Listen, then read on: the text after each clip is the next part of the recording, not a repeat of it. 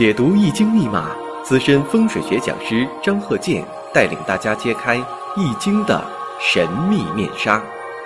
周易新天地，五行解奥秘。请听周易五行。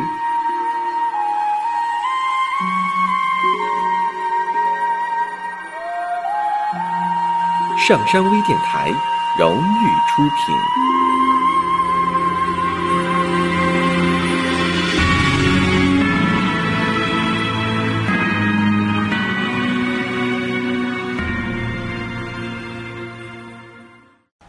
大家好，我是张鹤剑。周易五行，我们继续讲我们的这个五行的一些例子。首先呢，先回答一下有些听友朋友啊，呃，对五行的一些看法。你像说以前经常讲啊，丙寅丁卯炉中火，他说这个炉中火跟我这个生日五行是不是一回事呢？我只能说呢，这生日五行啊，它是按照正五行来论的，它不以纳音五行。啊为主，但是呢，它也参考纳音五行，并不是说的完全排斥纳音五行。但是呢，这个生日五行呢，它是以出生日，啊，就是你哪天出生的那个日的这个天干属性来进行论述，而不是说以年。你说我是丙寅、丁卯、炉中火、寅戌、癸亥、大海水，我这么论，这个肯定不对。为什么呢？大家呢也能知道不对。你像说这个同班同学，有的时候呢。你说有这个呃八六年的八七年的可能都有，啊，但是呢，毕业之后才发现这个运势啊各不相同。你像这个一开这个同学会了，人有的是开着名车啊，带着名表，一身全是啊名牌儿啊来参加会议啊，这个在一起呀啊同学聚会，有的呢不好意思来了，为什么呢？混的不好。不好意思见同学，所以说呢，他就是挺愤慨。你说同是丙寅丁卯炉中火，为什么他那么火，我这么不火，不温不火？所以从这里也能认识到，不能用纳音五行，这年上是哪个五行来这么论，那肯定是是不正确的。那事实检验它也不正确的。所以说古人认为什么呢？就说用这个生日五行，因为精确到时辰。啊，年月日时他都考虑进去了，这样呢就是分起来它比较细致，这也就解释了为什么是同班同学，呃，有的是可能是走仕途啦，有的是经商啦，有的是学科学啦，当科学家了，为什么那个啥也不是？这就解释出来了，就是不同的时间段，因为所受的这个气场不同，每个人呢可能是比如说染色体构成不同，染色体构成不同呢。他这个本身呢，生理结构啊，性格方面呢，可能就有差异。有的时候性格啊，真就决定了这人的命运。有什么性格，他就有什么命运了。那他说这人脾气不好，那他可能是在某些方面就遇上一些对他有这个对立面的人，得罪人了吗？所以有的朋友说了，那你说这个丙寅丁卯炉中火是不是就喜木？那可不一定。因为什么呢？你还是在这个用呃这个年上这个纳音来论的，那是完全错误的。刚才我都说了，完全错误的。咱们得把这个观念纠正过来啊！这也没办法，我讲了这个八百多集了，还没纠正过来。为什么呢？啊，好多人他没听全我的课，他不清楚这到底怎么回事啊。下面呢，先说一个例子吧，然后大家分析一下啊。过一会儿呢，我再给讲啊。呃，女士的，这个是人人辛亥。甲寅、甲子，大家呢试着分析一下。那么有的听友朋友啊就问，他说这个生日五行跟这相学合参是不是更为准确？那当然了，你这个信息量越大，得出的结论就越精确啊。就像说你这个算这个应用题似的，给你这个已知条件越充分，那你算出来就越精确嘛。至于说呢，哪个预测呢更为准确？这个呢也看这个个人的水平怎么样。你像说这个生日五行对以前所发生的事件呢，你像说哪一年怎么样啊，怎么怎么样啊？啊，对流年的分析，对人的这个婚姻呐、事业呀，啊，你像说这个财富啊，啊，以至于说健康啊与六亲关系啊，未来发展的某的这个一些年呢，它都能精确计算。那么相学呢，也可以在这方面做到。你像说对这人的这个总体的认知，啊，这个各个方面，像也有这个婚姻呐、事业呀，啊，这个对财富的判断呐，对健康的判断呐，啊，各有千秋，啊，也不能说的哪个就是最好，哪个说的这个差一些，在于使用它的人，啊，就像说的神枪手啊，这打的准不准？当然了，也在于说你拿这个，呃，所使用这个东西啊，性能怎么样？也在于啥呢？自身的水平啊。所以呢，要想说相学是否准确，那也得说在这方面呢，得有一个验证。比如说，您这往这一坐，你就话不说啊，你就看看吧，是吧？对以前的一些事情的判断，啊，哪一年这个做什么生意了，发财没有？你得有一些说法吧。你不能干说，哎呀，这个人天庭饱满，地阁方圆，一看就是富贵相，那夸人家没有用。况且呢，现在一些这个从相学上表面上来看吧，因为现在有这个化妆、整容、美图软件，那给人整的全变了样了。有的时候你判断呢就容易失误。况且呢，你说我在课里呢本想也想讲一讲，但是有的时候吧，确实不好讲。为什么不好讲啊？你要说这个人啊，就说这个鼻子是什么样的，眼睛是什么样的，他就是什么样的，那也可能大家呢就会对周围的人呢就可能。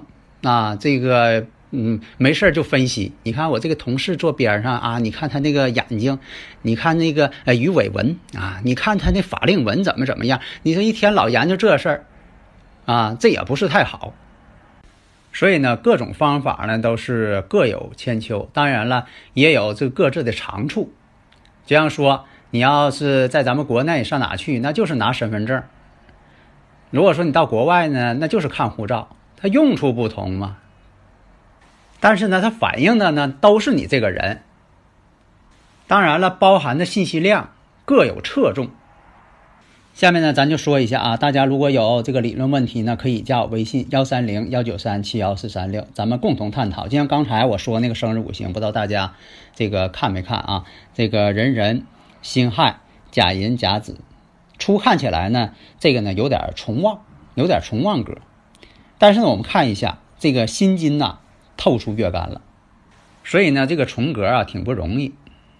呃，那么呢，有这个辛金透干之后呢，就破坏了整个格局。那么呢，我们呢就要以正格来论。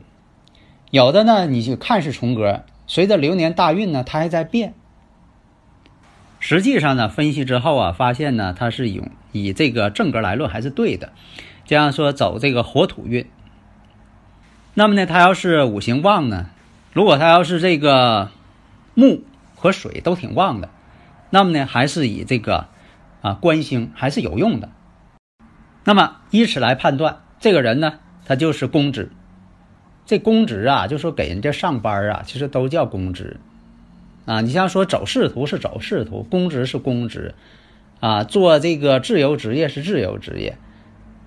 为什么呢？公职呢，就是给人家干活。实际情况，他就是做公职的，在一个机关单位啊上班。那这个呢，这官星，你用这官星，你看，哎，就看出来了，他是公子。另一个看呢，辛金是他官星，官星代表什么？丈夫啊，夫星。那现在我们看一下，这个夫星啊，坐在亥水上，丈夫坐在这个沐浴这个位置。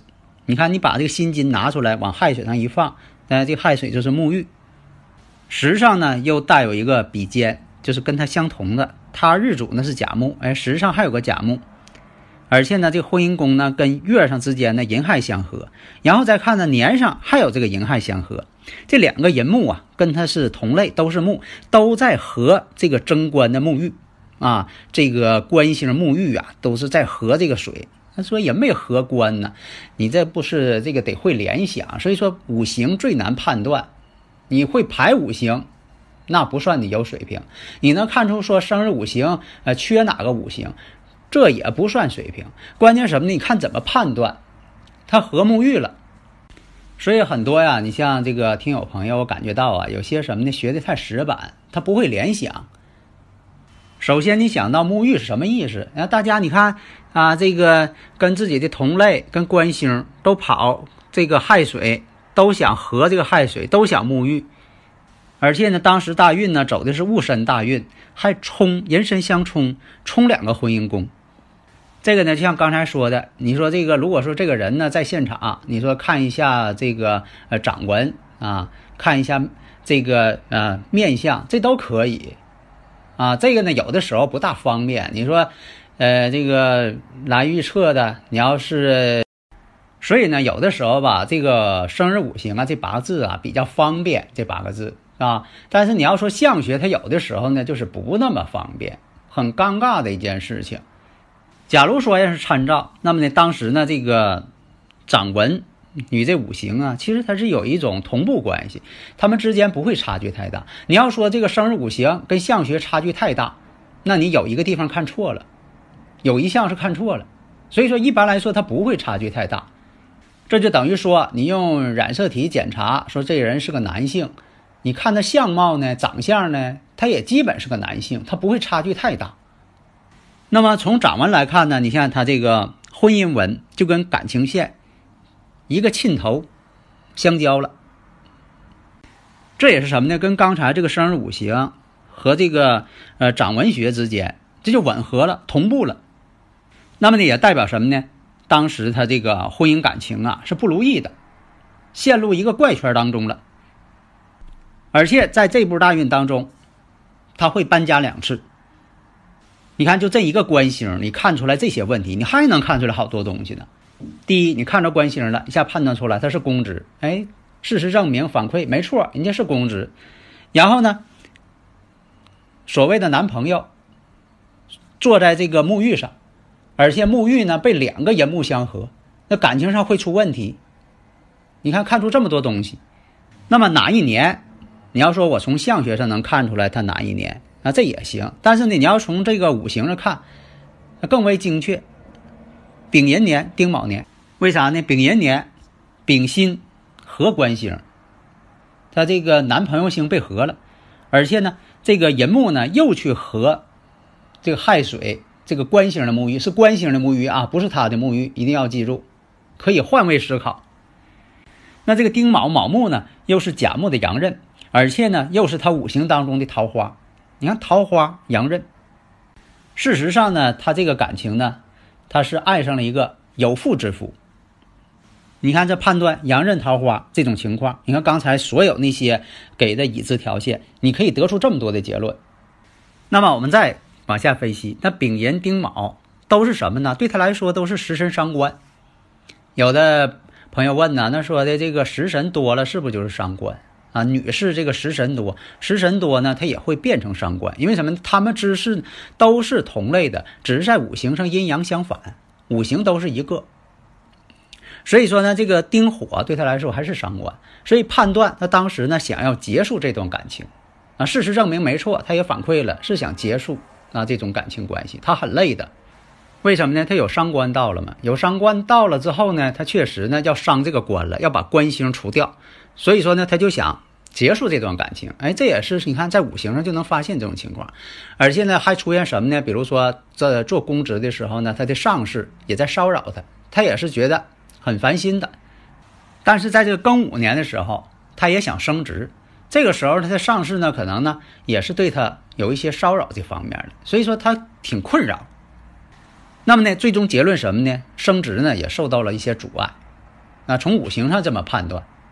那么你还可以判断很多，在这里呢，我就不能一一讲了。你像说这个庚午跟他这个石柱甲子之间天克地冲，你还能判断很多事情来。那有的朋友问了，那张教授啊，那怎能判断出这么多呢？我怎么看不出来呢？这就缺少一个联想。呃，讲一个题外话，你像以前呢，就是有一幅广告画，它这个是专门给这个呃电脑声卡做的，呛红辣椒。啊，也呃，上边有个模特，呃，嘴里咬这个红辣椒，还挺乐呢。代表啥呢？这声卡呀，声音好，就像吃红辣椒似的啊，给你呛的康康的。那大人都这么理解，但是边上有个小孩他这么理解的。他说呀，这个上面这个漂亮的大姐姐，这个模特啊，她哭了。那大家问他说怎么哭了？他不乐呢吗？这照片他照的是那一瞬间是在乐呀。他说照这照片的时候在乐呀，但是他吃完红辣椒，他哭的时候你没看见呢，他被红辣椒给辣哭了，你没看见。让大家呢，大人都感觉到这孩子判断太奇特了，看出了未来。那么我就要问了，我说你跟这个静态的这八个字当中，你能不能看出一些动态的东西？把静止的东西看成动态的画面，像福尔摩斯探案记那样，你能不能判断出来这个蛛丝马迹，判断出来这个结果？那你说，那我不能啊，我就看这八个字，我跟那发呆呀，我不知道怎么回事儿。那么呢，你要经常听我讲，你看我这个思路过程、逻辑分析。啊，希望大家呢，如果说的在这方面哈，你可以听一下啊，喜马拉雅这个我讲这个五行大讲堂，那样呢，就说你这个方法思维你都有一个飞跃，所以啊，学习这个五行啊，世界观方法论你一定要掌握，你也得掌握这方法，否则的话，天天弄那几个字跟那摆弄，你始终呢没有得到什么心得。好的，谢谢大家。登录微信，搜索“上山之声”或 SS Radio，关注上山微电台，让我们一路同行。